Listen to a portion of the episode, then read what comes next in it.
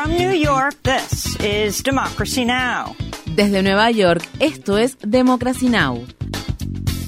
Democracy Now! es un noticiero internacional de radio y televisión que se transmite desde Estados Unidos a través de Internet en democracynow.org. Welcome to Democracy Now!, democracynow.org. Bienvenidos a Democracy Now! en español democracynow.org barra es. El informativo de Guerra y Paz con Amy Goodman.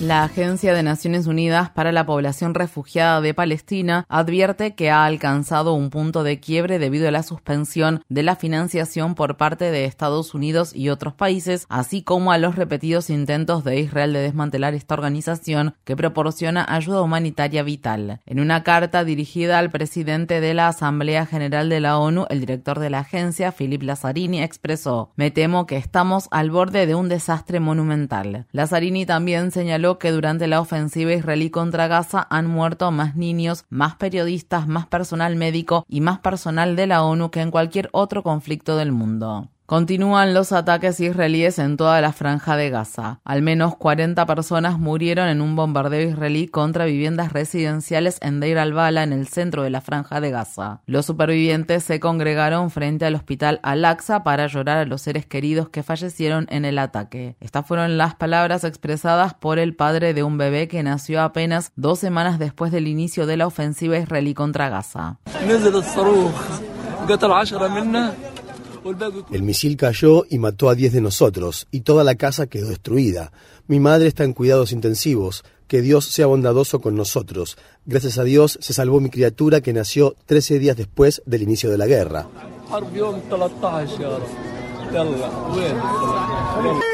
Mientras tanto, según los medios locales, un grupo de negociadores israelíes está participando en conversaciones de tregua en París. En el Consejo de Seguridad de la ONU, el secretario general de Médicos Sin Fronteras, Christopher Lockyer, criticó duramente a Estados Unidos por sus repetidos vetos a las resoluciones que piden un alto el fuego en Gaza. Lockyer habló el jueves ante dicho organismo de las Naciones Unidas, compuesto por 15 países miembros.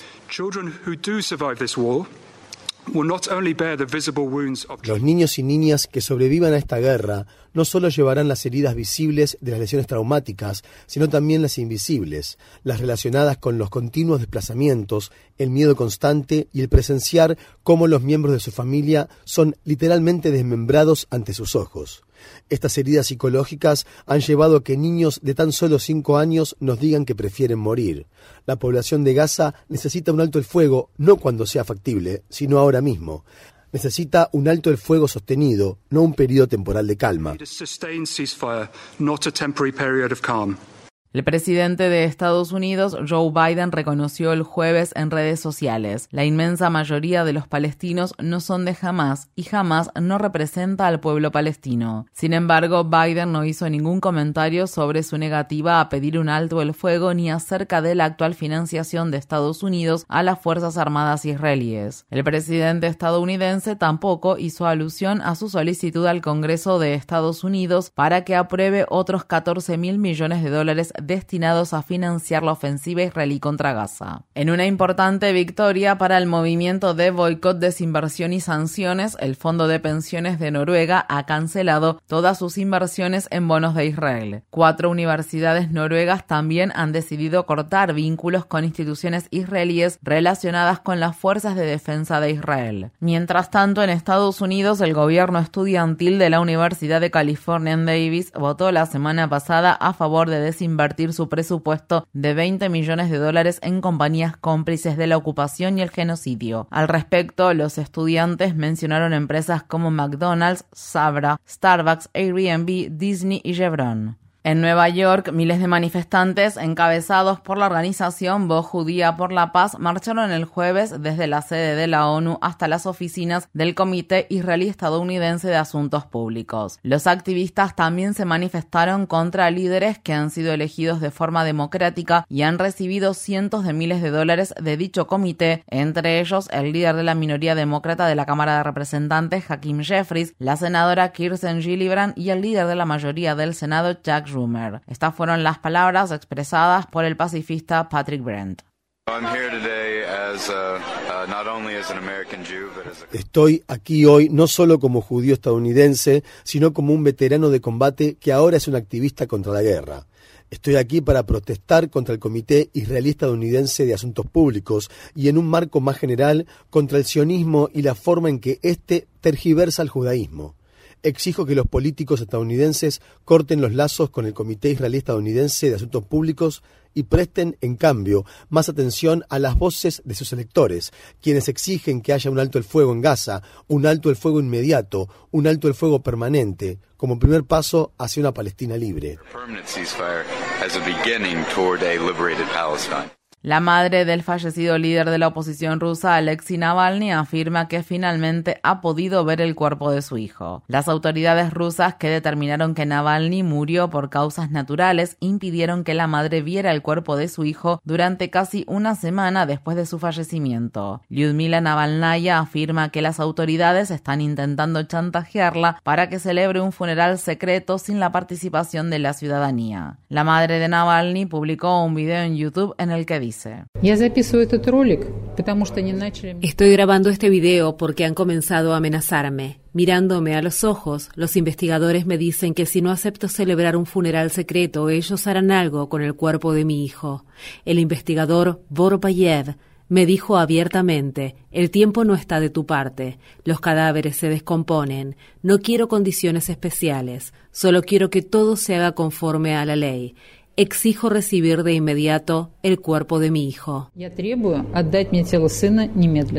Mientras tanto, el presidente de Estados Unidos, Joe Biden, se reunió el jueves en el estado de California con la viuda de Alexei Navalny, Yulia Navalnaya, y con su hija Daya Navalnaya, quien es estudiante de la Universidad de Stanford. Estados Unidos anunció este viernes la imposición de más de 500 nuevas sanciones contra Rusia. Según se informa, durante un evento de recaudación de fondos que se llevó a cabo el miércoles en la ciudad de San Francisco, Biden calificó al presidente ruso Vladimir Putin como un loco el gobierno ruso ha dicho que los líderes occidentales están histéricos por la muerte de Navalny. El alto comisionado de las Naciones Unidas para los Derechos Humanos advirtió que no se vislumbra un final para la guerra en Ucrania casi dos años después de la invasión rusa que comenzó el 24 de febrero de 2022. La ONU afirmó que más de 14 millones de ucranianos se han visto obligados a abandonar sus hogares en los últimos dos años. Alrededor de un tercio de ellos han podido regresar a sus casas desde entonces. El organismo internacional señaló también que ha confirmado más de 10.000 muertes de aunque es probable que la cifra real de fallecimientos sea mucho mayor. Después de que las Fuerzas Armadas rusas tomaran la semana pasada el control de la ciudad oriental de Avivka, Ucrania ha aumentado la presión sobre Estados Unidos y otros países aliados para que les proporcionen más fondos y armas. En la conferencia de seguridad de Múnich, el ministro de Relaciones Exteriores de Ucrania, Dimitro Kuleva, brindó un sombrío panorama del estado actual de la guerra.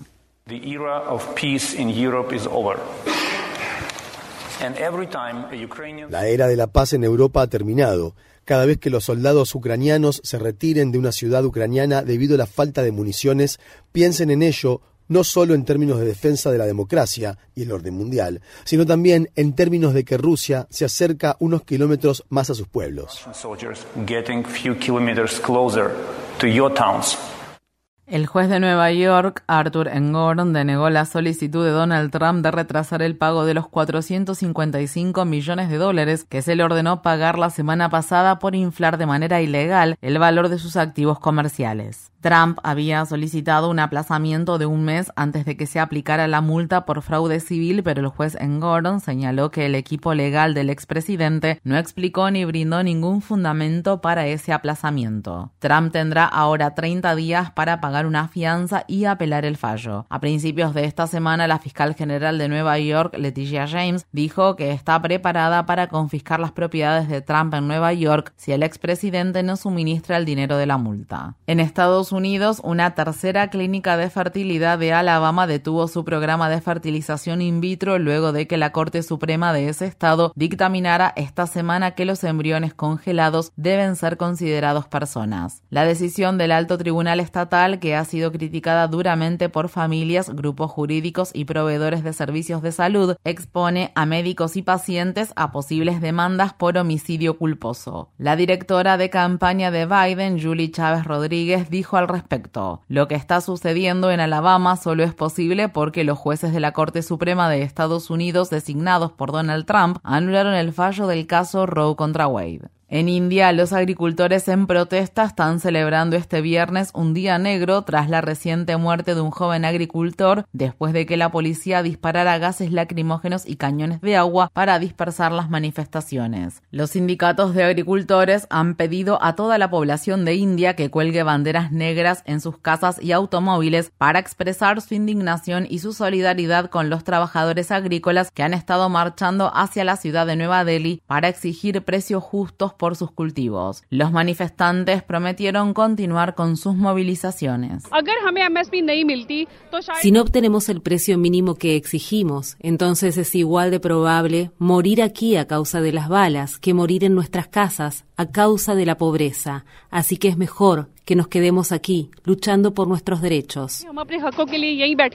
A principios de esta semana, la red social X admitió que eliminó varias cuentas y publicaciones relacionadas con el movimiento de trabajadores agrícolas luego de una orden emitida por el gobierno indio. El presidente senegalés Macky Sall anunció el jueves que dejará el cargo el 2 de abril al final de su mandato presidencial. Esto se produce después de que Sall intentara postergar por 10 meses las elecciones que estaban previstas para este mes, lo que sumió al país en una gran agitación política al tiempo que los oponentes acusaban al presidente de querer aferrarse al poder. La máxima autoridad electoral de Senegal dictaminó que el retraso de las elecciones era ilegal y Sall se comprometió a acatar el fallo.